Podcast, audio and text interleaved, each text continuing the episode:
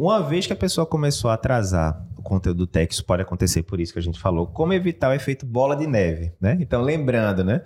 O que é o efeito bola de neve. Warren Buffett que fala muito disso, uhum. né? Se você for pensar dos desenhos animados lá que a gente via, eu não me lembro. A perna longa era no deserto, né? A, na, aquele do coiote era no deserto, então não tinha bola de neve, não. Papaléguas. Papalégua. Todo mundo, já, todo mundo já viu aquele que começa a bola de neve bem pequenininha, ela começa a rolar e ela começa a ficar gigante, né? Que seria a analogia do, dos juros compostos, da coisa Sim. ir aumentando, escalando exponencialmente. E tem muita gente que acontece isso. Ah, trazer aqui, não vi esse módulo agora. Tava tudo direitinho, aí sei lá, o quarto módulo do curso eu não vi. Aí o cara começa a ficar desanimado porque, pô, agora acumulei um, aí tipo, abre a porteira. Meu amigo, agora eu Sim. vou acumular dois, três, quatro, e aí começa o efeito bola de neve. Então, aconteceu, minha gente, isso. Você começou a acumular alguma coisinha.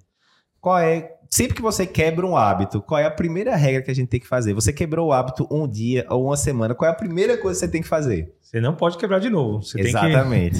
Tem que dar um gás, dar um jeito aí de conseguir voltar na, na linha e corta esse efeito bola de neve, que é o que a gente mais. E tem a história lá do, né? do Seinfeld, né, galera? Que a gente fala no curso de produtividade. Seinfeld, que é aquele comediante muito conhecido, é. né, que tem uma, a, a série homônima, né, dele, e ele falava, olha, todo dia eu vou escrever alguma coisa, né, de, o cara criativo tem que escrever muito piada e tal, e ele tinha um calendário na frente dele, que ele ia marcando um X vermelho bem grande em todo dia que ele que ele escrevia, né? E aí ele disse que tinha hora que ele, rapaz, hoje eu tô em empolgação zero, mas ele olhava lá para aqueles 200x seguidos e falou, pô, bicho, eu não vou quebrar a corrente Sim. hoje, né?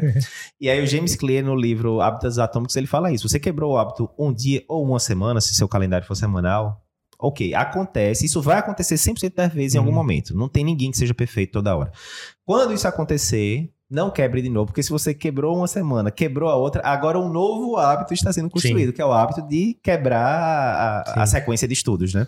E uma dica: quando você tiver na programação dos estudos, independente se está lá no curso preparatório TEC ou não, quebre em micrometas. Não vá pensar na prova de título em si. Uhum. Vá pensar em conseguir consumir o conteúdo daquela semana. é justamente isso. Você vai fazer o xizinho. Isso. Você vai estar tá vencendo a sua micrometa. Você não vai estar tá com um objetivo do seu eu futuro, aquele tão distante. Você vai tentar vencer aquela semana. Atrasou, acumulou, começa de novo e pensa: vou vencer essa semana, vou assistir as aulas e vou fazer as questões do módulo dessa semana.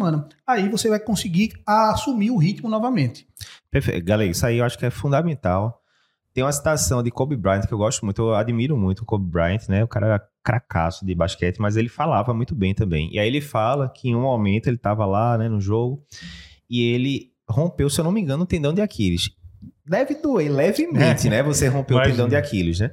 Mas aí no meio do jogo isso, ele ainda chegou com dois cruciantes, ele ainda foi lá, ainda fez o lance livre no depois da falta, ainda converteu o lance livre e tal. Quando chegou no, no vestiário, os filhos dele estavam lá, ele não se desagou de lágrimas, porque não, tem que ser aqui um exemplo para meus filhos e tal.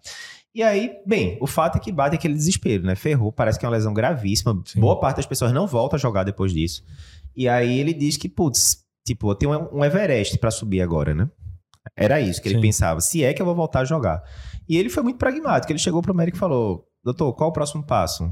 Digamos, próximo passo cirurgia. Tá bom, vamos encarar a cirurgia. Fez a cirurgia. Acabou a cirurgia, tô bem. Qual é o próximo passo agora? Começar uma físio leve. Vamos começar a Physio Live. E ele foi fazendo exatamente isso, quebrando por metas. Então, a gente sabe que tem, por exemplo, tem outros cursos para título que entregam conteúdo todo numa tacada só. Puf, se vira agora. A nossa impressão é, é como se você se deparasse com o Everest. Putz, agora eu tenho 300 Sim. mil horas para não sei nem por onde eu começo, Jesus. O que é que a gente faz? A gente vai liberando o conteúdo toda semana. Por quê? Você não tem que subir o Everest uma vez só. Você tem que matar ali aquele mini leão, leão pequenininho ali por semana. Ah, três horas de aula, pronto, eu vi as três horas de aula, tô em dia. Tô 100% em dia. Próxima semana, quatro horas. Tá bom, um pouquinho mais pesado, mas matei ali num turno. Tô 100% em dia. E você vai ficando tranquilo nesse sentido. Acumulou uma semana, calma. Não seja tão, tão rígido com você, né? Pô, você viu, você viu nove módulos seguidos, certinho. Acumulou um, acontece. Então faz isso que o Galego disse. Não deixa acumular, já atua ali na raiz do problema. Não deixa, aí vai ter que dar, né, um over delivery ali na outra semana, estudar dobrado, vamos que vamos, né? Enfim, vai é, planejar matar aquilo ao longo de duas, três semanas, talvez. Mas tenha um plano para não deixar a bola de neve acontecer. Para mim, uma dica de ouro, se eu de conseguir dar uma mensagem e transmitir algum tipo de conhecimento de um procrastinador crônico é comece, só se programe para começar. Nem que seja, você vai dizer, você não vai nem para estudar o dia. Se programe para sentar naquela cadeira e começar.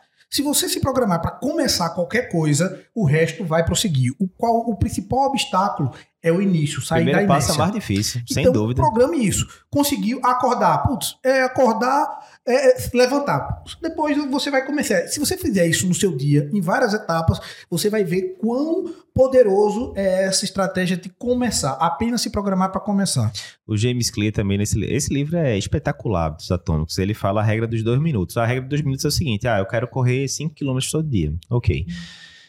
Quando o cabo acorda lá de 5 horas da manhã, cansado, às vezes tomou aquela cervejinha ali na noite anterior, tá, o cara, rapaz, 5 km, tem a menor condição, vou demorar, sei lá, meia hora pra correr 5 km, vai ser um sacrifício danado, eu não gosto de correr, por que, que eu inventei isso pra mim mesmo? E começa aquelas divagações. O que ele fala é o seguinte, olha, reduza, não vai ser uma corrida de 40 minutos, tal, suor, sangue, lágrimas, aquele negócio, reduza pra um comportamento de 2 minutos. Exemplo, nos próximos 2 minutos, que é que você precisa para começar a parada? Ó, vou botar minha roupa de correr, meu sapato e vou descer no elevador para chegar na rua. Pronto. Se compromete a fazer isso. Na hora que você chegar na rua, você vai falar, ah, bicho, agora eu já tô aqui vestido e tal, vamos Exatamente. começar. Nem que seja dois quilômetros. Aí fez É. os dois, vamos nos cinco e tal, né? Então é muito nisso, galera. Às vezes a pessoa tá acumulado, pô, tô com oito horas de aula acumulada e casa caiu e tal. Meu amigo, veja a primeira aula de 15 minutos. Aí provavelmente você, ó, foi boa essa aula, gostei, vamos pra segunda e tal. E aí a coisa vai andando.